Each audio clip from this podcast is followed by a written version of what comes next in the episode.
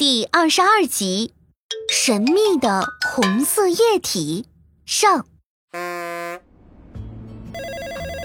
叮铃铃，一阵清脆的电话铃声从熊猫外形的建筑物中传来。正在做家务的科科放下手里的抹布，走到电话机前接听了电话。科科哥哥，电话那头。康康的激动之情似乎都要顺着电话线溢出来了。康康，那么开心，是有什么大发现要和我分享吗？不是不是，这次有一个大大大大大大的泳池要和你分享。哎，你快来我家，嗯，我已经邀请了。当科科来到康康家，换好泳衣，随着康康的带领走向后院时。这才看见了那个大泳池，清澈的水面在早晨温柔阳光的照射下显得如此的清凉。池水很浅，刚好在小朋友们的腰部。而水池里，安安已经在和猴子孙小丸、河马蒙朵玩起了水仗。可可哥哥，孙小丸和蒙朵的爸爸帮我们家修的泳池，所以我也邀请他们过来一起玩。康康真棒，懂得分享呢。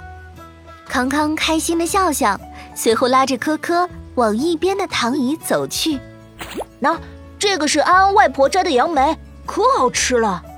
康康指了指躺椅边上的小圆桌，桌上正放着一个浅口的果盘，满满当当的杨梅摆在里面，感觉下一秒就会滚落出来似的。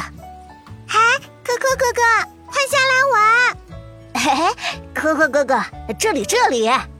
科科刚拿起一颗杨梅塞进嘴里，身后便传来安安和孙小丸的招呼声。